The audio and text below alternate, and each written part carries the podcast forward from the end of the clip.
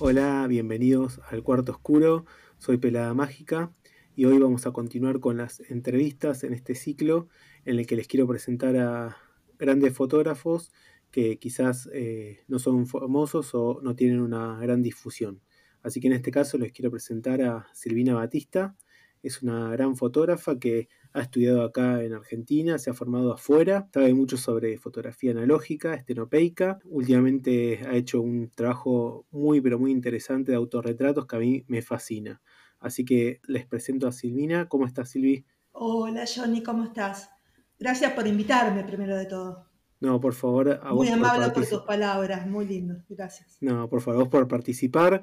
Eh, la verdad que eh, hace tiempo que bueno, veo tus trabajos y me encanta lo que haces y me encantaría que, que, la gente te conozca también. Así que para arrancar, te pediría que si nos querés pasar tus redes o tu página para que la gente mientras nos escucha quizás quiera ver un poco de tus fotos. Bueno, eh, Silvina Batista Fotografía es mi página web y también eh, Silvina Batista Fotografía en Instagram.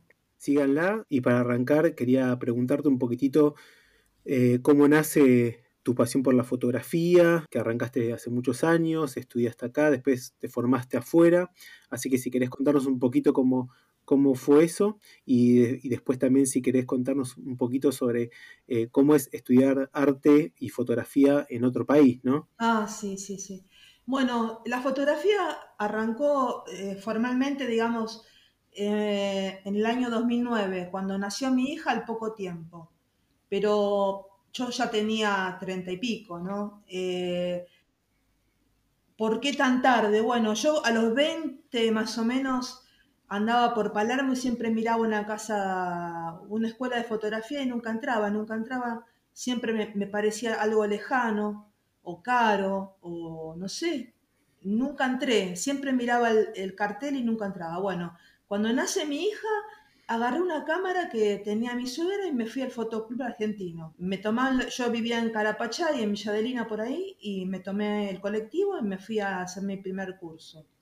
Así fue mi, mi primer, digamos, acercamiento a la fotografía en un fotoclub, en el año 2009. Y bueno, eh, después seguí con los cursos en el fotoclub, después me fui eh, a la UBA, estuve en el departamento de arquitectura, estuve haciendo visión y composición ahí con un arquitecto, muy interesante, yo me acuerdo mucho de ese curso que fue muy lindo. Todo, ah, digamos, era ah, eh, con rollo, nada digital en ese momento. Eh, después hice eh, un curso de estenopeica con el profe Carlos Sosa. Y también hice eh, em, sistema de zonas con Fernando Casanueva, que es un gran fotógrafo argentino. Todo eso en el 2009-2010 aproximadamente. Eso fue, digamos, en Argentina. Y después me mudé para Europa, a, a Holanda.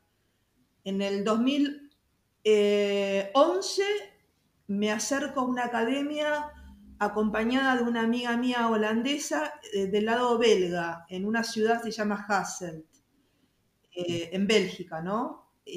gracias a esa amiga me presenta al director, tengo una entrevista, todo en holandés, yo ya hablaba holandés, y bueno, y, mm, el director me dijo que era la segunda latina que iba a estar en la academia, que había habido una brasileña ya y yo era la segunda y que estaba muy contento, así que él me aceptó enseguida y, bueno, y ahí empecé, con los belgas y con los holandeses. ¿Qué diferencia, digamos, notaste eh, o es lo mismo el estudiarte allá que acá? Es muy eh, estricto allá todo. El curso era teoría y práctica, era todo, eran dos veces por semana los martes y jueves. Yo me tomaba el colectivo una hora de viaje, una hora y cuarto de viaje yo tenía hasta Bélgica.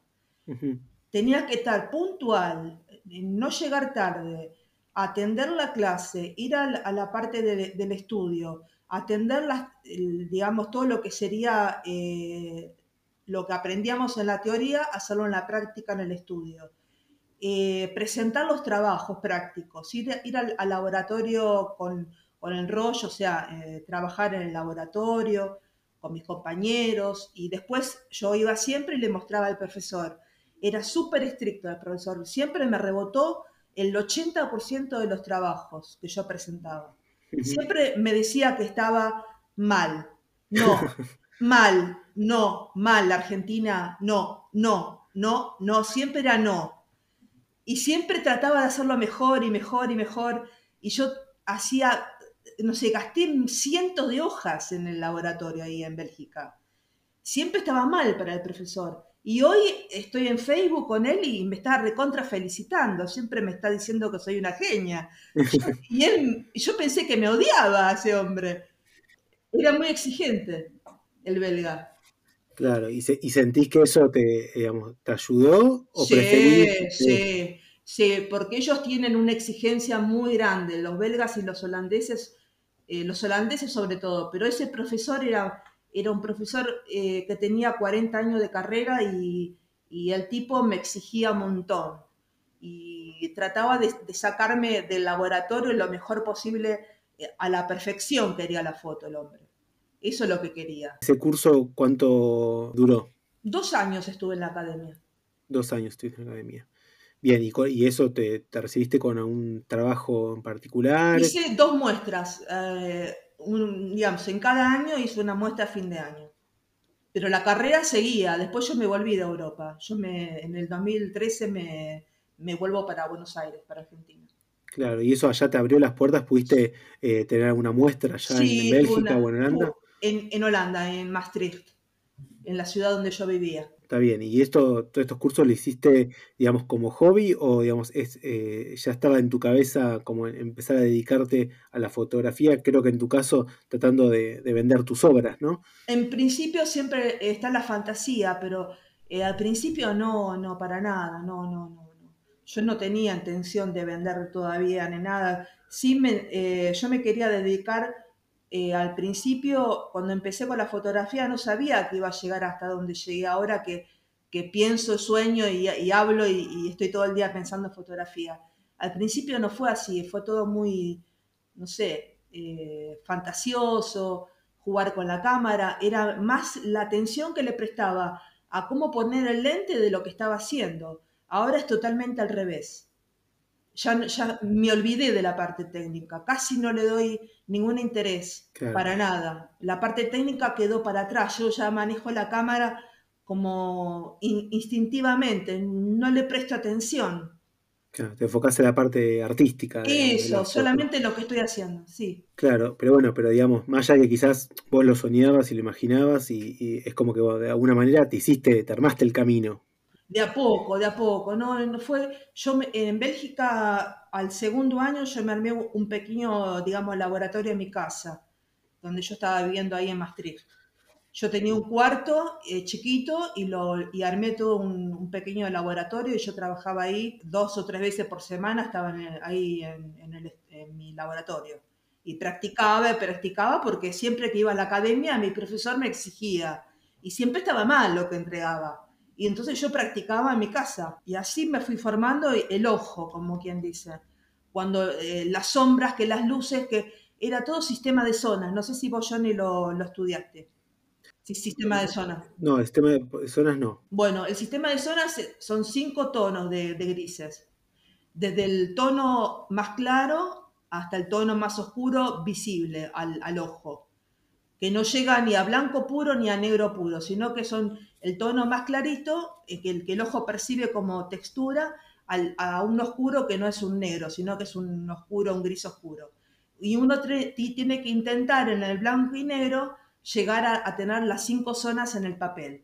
Cuando uno hace un fotometreo de, un paisaje, tienes que buscar las altas luces y las bajas luces. Y siempre era lo mismo en la academia. Tenemos que tratar de tener las cinco zonas en el papel y para mí era re difícil, porque el profesor me decía, la zona 2, la zona 3, ¿a dónde está la zona 3? Y siempre volvé, volvé al, laboratorio, buscame la zona 3.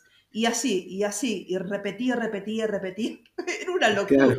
Sí, sí, entiendo lo que hablas, porque más allá que no lo estudié, he revelado bastante eh, y, entiendo lo que decís y, sé que es muy, muy complicado, imagino eh, la locura de estar revelando permanentemente y tratando de buscar esa, perfección. Era, era muy lindo para mí buscar los tonos, porque aparte varía según el papel, varía según el ojo de la persona, porque yo veía la zona y mi profesor me decía que no era así. Y me mostraba, me mostraba el trabajo de una compañera, me decía, ¿ves que el blanco de ella es diferente que el tuyo? Me decía. Y siempre me estaba retando, pero siempre me retaba. los dos años que estuve con él me retó todo el tiempo. Y así fue que yo aprendí. Muy bien. Y que te quería preguntar un poquito también, vi trabajos que están subidos a, tu página, los cuales me gusta mucho, especialmente el de autorretratos, que la verdad que es un trabajo que a mí me fascina porque por un lado mezclas eh, tiene mucha sensualidad, sexualidad y a la vez tiene un componente misterioso, lúgubre. Es la verdad que eh, un trabajo muy, eh, muy sensible, que tiene un montón de, de capas detrás de esas fotos. La verdad que me encanta muchísimo. Y sé que también te gusta mucho un autor en particular, que siempre lo nombrás. Jan Saudek. Jan Saudek, exactamente. Entonces te quería preguntar si vos conociste a Saudek y te inspiró para hacer el trabajo, si hiciste el trabajo y después descubriste a Saudek, ¿cómo...? Y Saudek yo lo, lo descubro en la biblioteca de Maastricht, ahí en la ciudad donde yo vivía. Había una biblioteca muy grande este, hay una biblioteca muy grande, muy hermosa, eh, tiene una colección de fotografía muy importante y ahí descubrí un montón de fotógrafos. Pero mi trabajo de autorretratos eh, lo descubro con una autora que se llama Francesca Woodman, que me lo muestra Alberto Natán, nuestro querido profesor. Este, fui en febrero del, un mes antes de la pandemia, fue Johnny. Un mes antes de la pandemia fui a la casa de Alberto estábamos hablando sobre algunas fotos que había hecho y me dice, uy, esta foto me hace acordar a una autora. Y me saca un librito y me muestra a Francesca Woodman. Y ahí eh, me, me agarró como una sensación que me gustó mucho y empecé a investigarla. Empecé a buscarla, a googlearla, a mirar el trabajo de ella. Y empecé con una, un pequeño autorretrato mío, después hice otro y, vino la pandemia. Y me quedé encerrada y empecé a hacer el, trabajo de autorretratos en mi casa. ¿Y alguna vez habías mostrado así tu cuerpo de esa manera, tan, eh, tan expuesto y expuesto a tus sentimientos? ¿O era la primera la primera vez, Johnny, no, no. ¿Sabes lo que pasa? Que yo tengo 22 años de, de estar casada con un holandés y yo tengo un costado, eh, digamos, holandés importante en ese sentido. Eh, mi, mentalidad o mi forma de ser está muy salpicada por, esa cultura. Entonces, eh, al principio sí me, cuando empecé a mostrar las fotos en Facebook, como eran casi todos fotógrafos, yo pensé, digo, bueno, va a haber siempre un porcentaje de gente que le choque la foto pero yo pensaba siempre que no iba a caer mal. Ese era mi pensamiento. Sí, iba, iba, iba, iba, iba digamos, a, a sorprender a ciertas personas, como compañeros míos de la primaria o mi familia, mis hermanos, gente allegada que por ahí me conocían de una manera y de repente Silvina sale en bolas, así, con fotos, que no entienden de arte y están en, mi, en mis redes. Claro. Eh, al principio fue eso, un poco chocar contra, contra la cultura nuestra, yo respaldada desde el principio por mi marido. Como yo me sentía respaldada, él me decía que era normal, que estaba todo bien, que era linda foto y pegale para adelante y yo seguí subiendo mis fotos. Y seguía haciendo las fotos y con Alberto charlábamos este, sobre mi trabajo y todas las semanas iba subiendo mis fotos. Al principio tuve muchas críticas de mucha gente, pero ahora ya no, ya todo el mundo, de, alguna forma, mi círculo ya me aceptó eh, ese costado mío que muestro, ¿no? Que se libera un poco la parte sexual también, eh, pero no es, es, es casi una excusa, Johnny. Sí, sí, sí. Es como una excusa esa parte, porque al principio las primeras fotos eran me parece que un 70% hablaba del tema, pero ahora ya lo dejé atrás ese tema. Hay muchas fotos mías que yo muestro mi cuerpo, pero tienen otros componentes que ya tapan la parte sexual. Eh, van para otro lado. Que hay otras, eh, eh, que decís otras cosas. Claro, exactamente. Debajo de, esa, mm. de, esas fotos. y también, bueno, yo también sé que, estás trabajando muchísimo en, publicitarte, en, tratar de, de llevar tus obras por todos lados y bueno, sé que, estás metida en un montón de plataformas internacionales tratando de, mostrar tu fotografía. Sí, sí, ando en esa, siempre quiero mostrar mi trabajo porque estoy eh, e, en, ese periodo en este momento, después de, ¿no? de tantos años de, estar estudiando fotografía, a mí lo que me interesa es difundirme en este momento.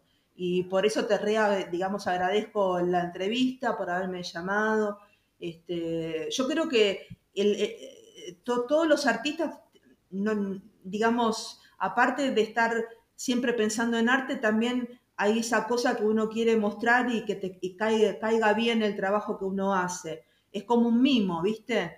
Es como sentirse mimado de alguna forma, que te digan que está lindo lo que haces y demás.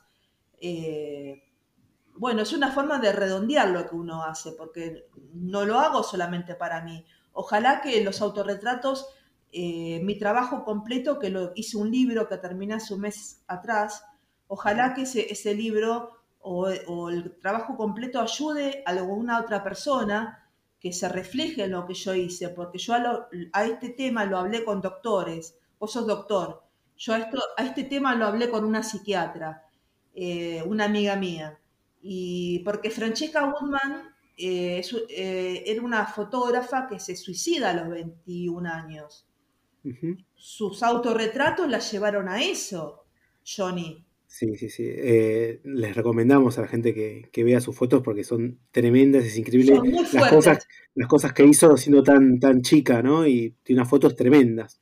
Era ella, se autorretrataba en un ambiente que nada que ver a mi ambiente, que está lleno de plantas, y otro tipo de ambiente donde yo... Sí, el tuyo está vivo, el, de, el ambiente de ella estaba todo muerto. Era, era un ambiente pesado, exactamente. Pero autorretratarse es mirarse a sí mismo. Eh, yo me miro a mí misma de, en mi forma de ser, sale el inconsciente afuera, ¿viste? Yo lo hablaba con la doctora, la psiquiatra, y sí está la parte sexual, pero también hay otras, otros componentes, mucho, que pesan mucho más que esa parte, porque el ojo por ejemplo, yo tengo mis senos, el ojo va directamente a, los senos, la persona mira eso al principio, porque es natural, Johnny. Vos sos hombre y todo el mundo que me escucha va, a pensar lo mismo. Pero si vos ves mi trabajo diariamente o semanalmente, vas viendo mi, mi foto, vas viendo mi foto, de repente empezás a ver otras cosas. A mí me pasó porque los comentarios al principio me mandaban mensajes por privado y me decían cualquier pavada algunos fotógrafos. Ahora es todo, todo totalmente al revés. Me quieren sacar a ver qué es lo que quise decir de la foto aparte del culo que estoy mostrando. Me, siempre me están diciendo la parte este, inconsciente mía. Me están escribiendo sobre ese tema algunos fotógrafos. Sí, igual no solamente, digamos, eh, el culo de una teta, digamos que eh, hay, por ejemplo, una foto tuya que estás frente a un espejo eh, donde no se ve, digamos, nada de tu cuerpo más que tu cara y tu mano y me parece que es una foto que es súper sensual este, y, de alguna manera también sexual, pero no porque muestres este, una parte del cuerpo, tiene, como te digo, entre un montón de capas que, que yo te digo que tiene que ver con misterio, tienen un algo ahí detrás que además también emanan sensualidad, que no solamente es porque muestres una parte del cuerpo en, particular. Es natural, Johnny. Es, porque jugás con, la, con, la, luz, jugás con, con, el ángulo de la cámara, cómo te presentás. La, una foto también que estás ahí con, un perro o tu perro, eh, este, que estás digamos, prácticamente eh, vestida y, y también tiene una, un, gran halo de misterio, de sensualidad, que no, no, siempre tiene que ver con mostrar un culo o una teta. Exactamente, porque yo lo hago de vez en cuando mostrar algo. A veces no, a veces sí, depende del día, depende de lo que estoy, lo que estoy pensando en ese momento. Eh, eh, todo dura muy, muy pocos minutos. Eh, yo agarro la cámara, la programo, veo lo que voy a hacer, si lo hago en el estudio, porque tengo un pequeño estudio en mi casa, o lo hago en el jardín. Muchas fotos fueron al principio en el jardín, afuera. Eh, sí, muchas fotos fueron con plantas, con, entre mis plantas, bueno, este, tiene que ver con, mi ambiente donde yo vivo, ¿no? Claro. Bueno, Silvi, eh, para ir terminando, eh, yo te quería agradecer esta charla. Les recomiendo a los oyentes que vean los otros trabajos tuyos, tenés un trabajo de cámara estenopeica que también a mí me encanta, está muy bueno, lo recomiendo. Y también el, trabajo de Malena, que es tu hija, ¿no? Sí, mi hija. También recomiendo ver todos sus trabajos, que te contacten para eh, comprar alguna obra o para tomar algunas clases y todo lo que tengan ganas, porque la verdad que, que trabajás muy bien. Gracias, Johnny, gracias. Muy amable. Te agradezco muchísimo esto, te despido. Bueno, Johnny, un beso grande y nada, seguí para adelante que las entrevistas y todo lo que estás haciendo es genial. Estás mostrando también este, una, una parte eh, diferente tuya, ¿no? Porque vos sos doctor y esta parte artística me parece genial. Dale, te agradezco las palabras y a todos ustedes los vemos pronto. Hasta luego. Les agradezco por haber llegado al final de este episodio. Muchas gracias por apoyarme. Por favor, si les gusta lo que están oyendo, compartan, coméntenle a sus amigos, a sus conocidos. Por favor, no dejen de seguirme en mis redes, en Instagram, en mi canal de YouTube, peladamagica.com y nos vemos en el próximo episodio.